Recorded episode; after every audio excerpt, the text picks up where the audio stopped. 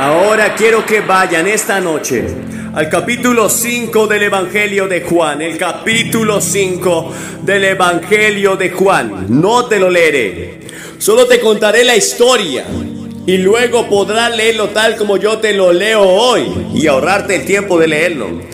Jesús iba de un lado al otro en todo el país y estaba predicando y enseñando. Y la escritura dice que enseñaba como quien tiene autoridad. Él nunca dijo, espero que este sea el camino al cielo. Él dijo, este es el camino. Él dijo, esto es todo. También enseñaba con gran sencillez. Siempre contaba historias para ilustrar la verdad espiritual. También habló con gran urgencia. Indicó que lo que decía era muy importante y que había que escuchar. También enseñó con repetición. Alguien ha sugerido que él se repitió quizás hasta 500 veces. Y luego otra cosa interesante acerca de Jesús. Él guardó la ley, las leyes de Roma. Él dijo, Dad al César lo que es de César y a Dios lo que es de Dios. Nunca encabezó una manifestación contra Roma. No lo encontrarás dirigiendo una marcha. Y Roma era una nación fuerte, poderosa y cruel que se ocupaba de su propia patria. No sé si tenían una ley marcial como las que tenemos hoy en algunos países, pero ciertamente la controlaban. Pero Jesús nunca dirigió una lucha contra ellos. Pero lo que dijo, lo que hizo y lo que enseñó socavó a todo el imperio romano en un tiempo relativamente corto después de su muerte, sepultura y resurrección. Enseñó con autoridad, enseñó con pasión, como ya hemos escuchado esta noche, y tuvo compasión de los pobres los necesitados, los oprimidos, los enfermos. Pero la fama de Jesús comenzó a extenderse por el extranjero. Se dirige a Jerusalén para asistir a una gran fiesta. Ahora bien, si yo hubiera estado en Jerusalén en aquel tiempo y hubiera estado buscando a Cristo, ¿dónde lo buscaría? Probablemente hubiera ido al templo donde estaban todos los líderes religiosos y hubiera dicho que estoy seguro que Él estará allí. Pero no era allí donde estaba. Jesús estaba en el estanque de Bethesda, que tenía una patética multitud de humanidad quebrantada. Este era el lugar donde la gente más sufría. Y así Jesús había ido a este lugar, que era casi como un hospital. Tenía nueve pórticos. Bethesda y Nehemías había construido nueve puertas en Jerusalén y una de ellas se llamaba la puerta de las ovejas. Y ahí estaba situada esta piscina en la puerta de las ovejas. Y cuando Jesús pasó por la puerta de las ovejas, probablemente recordó el hecho de que Juan el Bautista había dicho, he aquí al Cordero de Dios que quita el pecado del mundo. Jesús era el gran Cordero que había de venir. Porque verán, por esta puerta de las ovejas entraban los corderos que iban a ser sacrificados en los altares como sacrificios a Dios, esperando el día en que vendría el gran cordero de Dios. Porque verán, todos los animales del Antiguo Testamento que fueron sacrificados fueron asesinados en anticipación del que vendría que daría su vida por los pecados del mundo en la cruz. Y la expresión o descripción más vívida de la cruz se encuentra en Isaías, el capítulo 53, 800 años antes de Cristo. Escribió el profeta Isaías antes de que él naciera y se encuentran descripciones de la muerte de Cristo en la cruz en el Antiguo Testamento, porque el Antiguo Testamento esperaba el día en que Jesucristo se convirtiera en el gran Cordero de Dios y se ofreciera a sí mismo en la cruz por nuestros pecados. y nunca entenderás el Antiguo Testamento a menos que leas el Nuevo Testamento. Mucha gente lo llama una religión sangrienta. Sí, hubo mucha sangre derramada en el Antiguo Testamento sobre los altares judíos. Pero eso significaba algo que mostraba lo repugnante del pecado. Porque la sangre que se derrama sobre los altares judíos era por el pecado. Y esa sangre era un símbolo de la vida que sale del animal, que solo fue reparada cuando Cristo entregó su vida en la cruz, cuando puso su vida en la cruz. Eso hizo que todos los sacrificios hechos en el Antiguo Testamento los hiciera buenos y aceptables a Dios porque solo eran símbolos de lo que habría de venir en Cristo. Porque la muerte de Cristo fue planeada antes de que el mundo existiera. Porque Dios podía mirar hacia adelante y vernos a usted y a mí como infractores de la ley y pecadores necesitados de un Salvador. Y estaba ofreciendo a su propio Hijo y Jesús, estoy seguro, cuando pasó por esa puerta de las ovejas y vio pasar estas ovejas, no pudo evitar pensar que en poco tiempo estaría en la cruz, derramando su sangre por nuestros pecados. Ahora bien, estos pórticos contenían una gran multitud de personas enfermas y tuvieron una idea. La piscina estaba burbujeando. Tenían la idea de que cada día venía un ángel o cada pocos días venía un ángel y agitaba el agua y la hacía burbujear. Y si era la primera persona en entrar en esa agua sería sanado. Y entonces la gente, tan pronto como el agua comenzaba a burbujear, temprano en la mañana, todos intentaban ser los primeros en entrar. Y este pobre hombre, al que acudió Jesús. Lo había intentado durante 38 años. Había estado paralizado durante 38 años y no pudo entrar allí primero. Qué desanimado debe haber estado. Jesús contempló aquella escena tan terrible de miseria y tuvo compasión. Tuvo compasión de ellos. Él ve a los lisiados morales y espirituales y psicológicos y físicos. Y aquí esta noche, porque ven, hay personas aquí esta noche físicamente bien, pero espiritualmente ustedes están lisiados. No tienes paz con Dios. No tienes seguridad en tu corazón de que tus pecados son perdonados. No sabes que tienes vida eterna no estás seguro de ello. Oh, es posible que hayas sido bautizado o confirmado. O que te hayas unido a alguna iglesia en algún lugar y tengas un poco de religión, pero no estás seguro de tu relación con Dios. Tienes una duda al respecto. Bueno, antes de que termine esta noche, resuélvelo y asegúrate. Ven a la cruz, donde Cristo murió por tus pecados. Él te ve. Él ve aquí los lisiados morales y los lisiados espirituales y los lisiados psicológicos e incluso los lisiados físicos. Y la Biblia nos describe a todos como enfermos la causa fundamental de los problemas del mundo esta noche es el pecado. El pecado es la enfermedad. El pecado es el problema. Y andamos tratando los síntomas.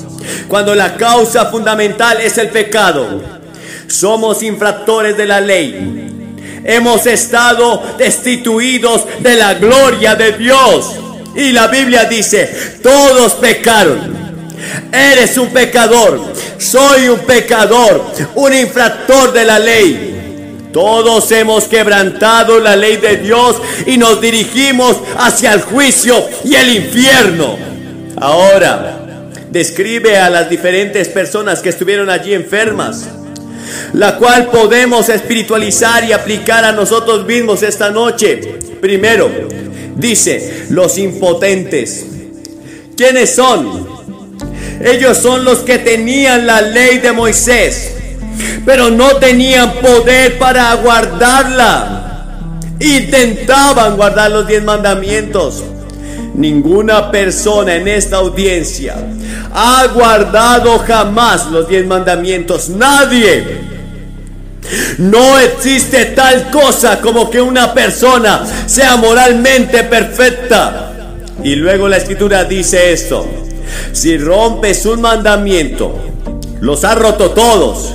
Entonces tengo que decir, he quebrantado todos los mandamientos. Y sin embargo, si has quebrantado solo un mandamiento, los has quebrantado todos. Y eso te convierte en un pecador. Y ningún pecador puede ser aceptado ante los ojos de Dios. Debes estar vestido de la justicia para venir a la presencia de Dios. Dios es un Dios santo. Sí, estas personas eran impotentes. Verá, esa es la razón por la que no puedo decir que vivo la vida cristiana. No puedo vivirlo. No puedo vivir según la regla de oro. Cristo tiene que vivirlo a través de mí y en mí. Esa es la razón por la que cuando vienes a Cristo, Él te da el don del Espíritu Santo.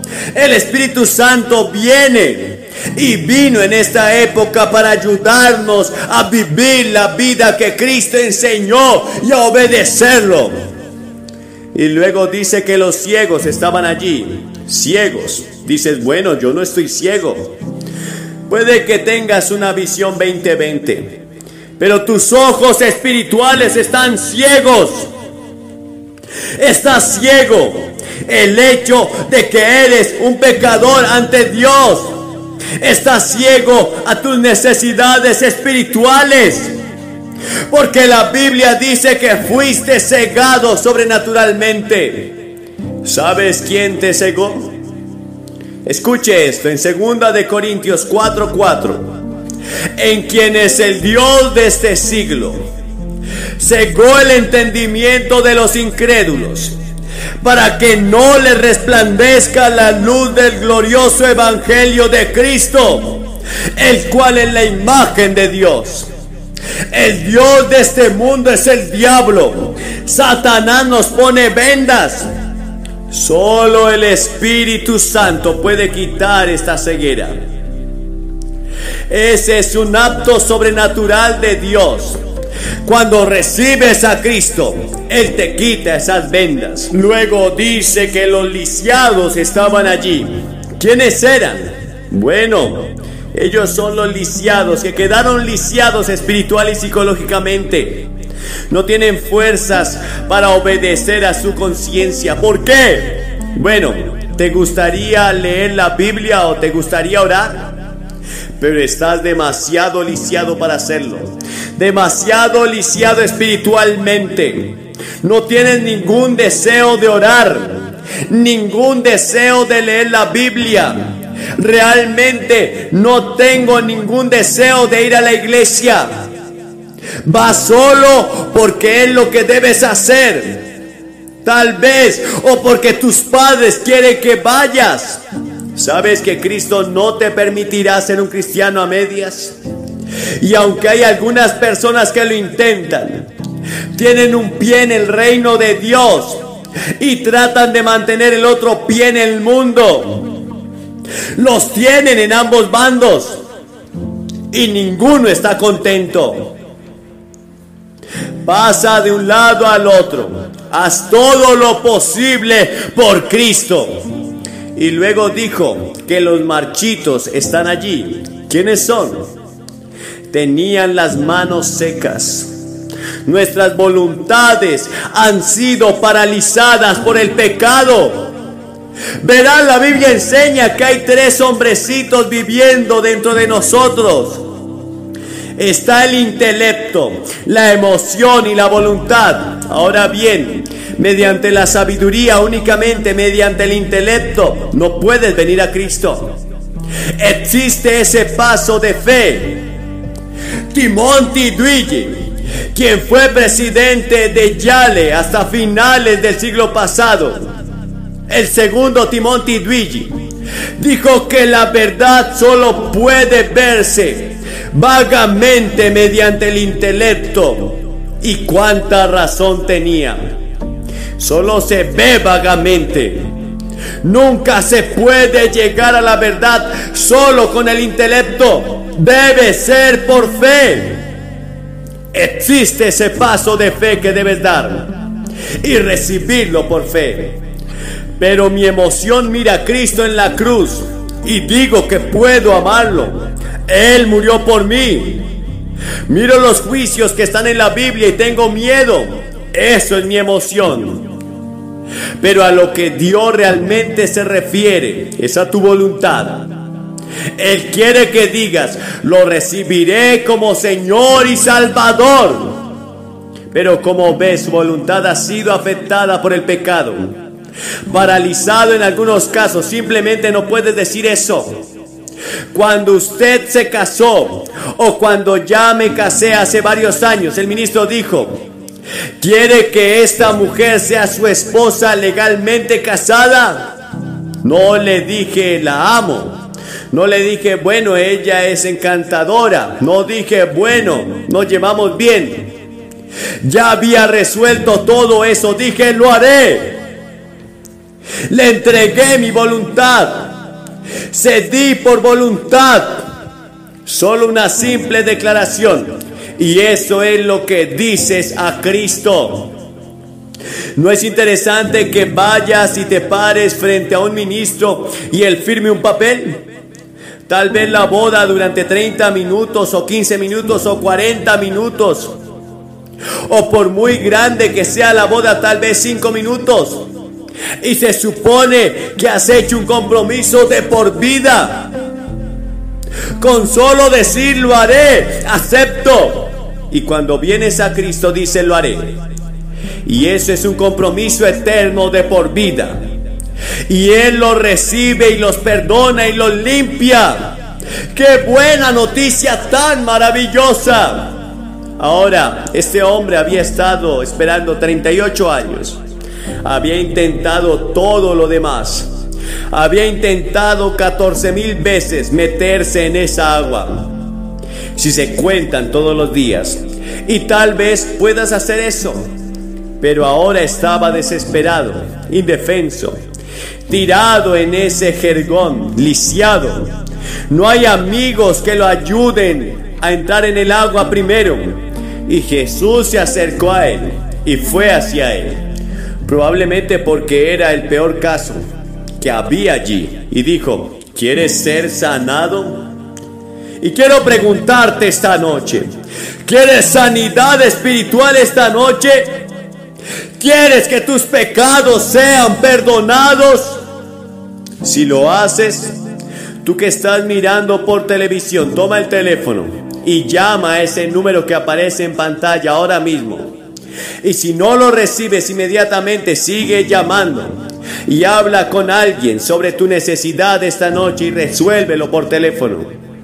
Y ustedes que están aquí en esta gran audiencia, pueden resolverlo esta misma noche, en este mismo momento, diciendo sí a Jesucristo.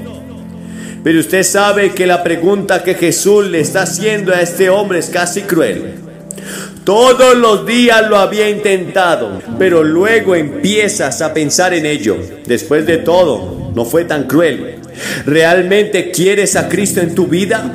¿Tú ¿Realmente quieres el encuentro en tu corazón? ¿Estás realmente listo para cumplir con sus demandas y entregarle todo a Él y convertirlo en tu Señor? No es fácil. Significa que tendrás que abandonar algunas de las cosas que has estado haciendo mal. Significa que tendrá que hacer nuevas actitudes en su vida Significa que Él se convierte en el Señor de todas tus decisiones. Él te ayuda a tomar la decisión sobre el matrimonio. Él te ayuda a tomar la decisión sobre el matrimonio. Él te ayuda en tu vocación. Debes recurrir a Él en todo momento. Y la Biblia dice que debes orar y testificar y entrar en la iglesia. Significa que toda tu vida está entregada totalmente al Señor como tu Salvador y Señor realmente. ¿De verdad quieres eso? Jesús le dijo a este hombre, ¿de verdad quieres ser sanado? ¿Tú? Puedes estar esta noche. Verá, cuanto más nos acercamos a Él y nos damos cuenta de sus demandas, más inseguros estamos. Jesús dijo, serás sano. ¿Dejarías que Cristo te sanara esta noche? Aparentemente este hombre respondió, sí, quiero recuperarme. Eso es todo lo que tienes que decir. Sí, quiero recuperarme, quiero ser sanado. Ahora suceden tres cosas importantes. Primero, debes tener fe. Jesús dijo, levántate. Ahora bien, este hombre había intentado tirarse al agua durante 38 años y solo por el mandato de Jesucristo de resucitar, pero tenía fe en Cristo miró hacia arriba y vio algo, sintió algo, supo que algo era diferente, que algo había en este hombre, que era diferente a cualquier otra cosa que hubiera llegado a su vida. Y cuando Jesús le dijo, levántate, por fe dio ese primer paso con sus piernas paralizadas y caminó. Lo había intentado miles de veces antes y había fracasado. Ahora miró a Jesús con fe. Algo en su aspecto, en su voz, en la autoridad con que le hablaba. Si confiesas con tu boca que Jesús es el Señor y crees en tu corazón que Dios lo levantó de los muertos, puedes ser salvo esta noche. Y luego debe haberse arrepentido. Verás, tienes que dejar el antiguo estilo de vida Tuvo que dejar esa vieja religión, recogerlo y tirarlo, esa cama que tenía, ese lugar viejo y sucio. Y sal de ese lugar con todo eso que había allí. El antiguo estilo de vida tuvo que cambiar. ¿Y qué nuevo estilo de vida tenía este hombre? Porque estaba saltando sus piernas estaban como nuevas. Por primera vez en 38 años ya no estaba paralizado. Eso podría sucederte esta noche espiritualmente. Y luego hay que aceptar la responsabilidad. Acepta la responsabilidad. Jesús dijo, camina, camina por un nuevo camino. Camina por el camino angosto con Cristo. Camina en un discipulado. Y cuando hizo eso, hubo una curación instantánea. Es interesante para mí que las personas que vinieron a Jesús en el Nuevo Testamento, la mayoría de ellos vinieron a Cristo y tuvieron una conversión instantánea a Cristo. Recibieron a Cristo en ese mismo momento, en un momento, y lo hicieron abierta y públicamente. Nadie excepto Nicodemo vino jamás a Jesús de noche y no estamos seguros de que esa fuera la noche en que Nicodemo realmente encontró a Cristo. Pero toda la gente que vino a Jesús, vino a Él pública y abiertamente. Él dijo, si no quieres reconocerme pública y abiertamente delante de los hombres, yo tampoco te reconoceré delante de mi Padre que está en los cielos. Dijo que esta es una decisión pública. Verá, cuando murió en la cruz, murió públicamente por usted y por mí. Ahora debes decirle públicamente que sí, abiertamente. No es necesariamente algo que se haga en algún lugar secreto o tranquilo. Puede que se haga en secreto, sí, pero llega un momento en que lo haces público y abierto y das a conocer tu testimonio, ya sea por el fruto del Espíritu o por contárselo a alguien más. Y Jesús dijo algo muy interesante en el versículo 14 de este pasaje. Jesús lo encontró más tarde en el templo y Jesús le dijo algo que quiero que ustedes recuerden siempre. Él dijo, vete y no peques más. No sea que te suceda algo peor. ¿Qué podría ser peor que 38 años de ser paralítico? Jesús le estaba enseñando a este hombre algo sobre el juicio y algo sobre el infierno, que aún está por venir. Si seguimos por el camino que vamos, el camino angosto, dijo, ese conduce a la vida eterna.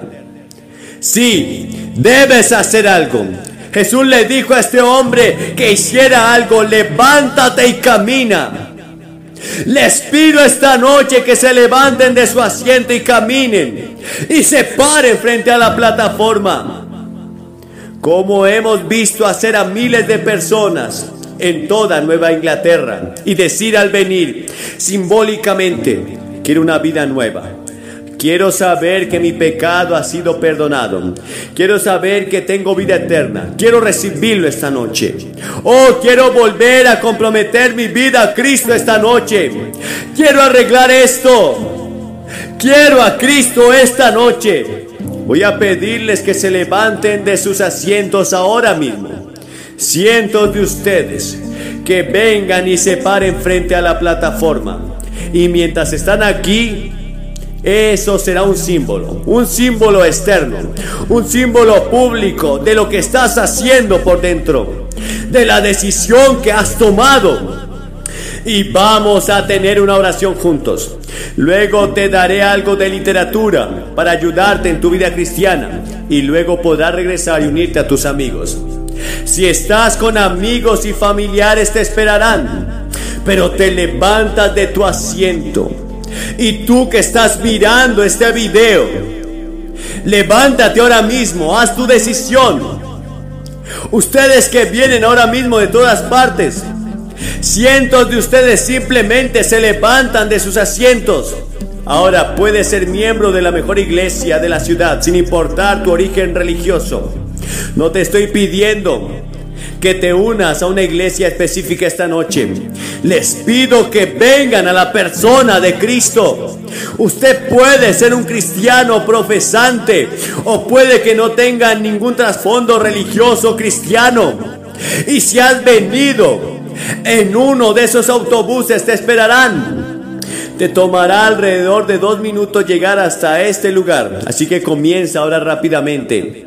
Como ya hay muchas personas en camino, ven, únete a ellas. Mientras esto se presenta esta tarde, aquí en el Nickerson Field, tomes el tiempo para llamar a ese número que aparece en la pantalla.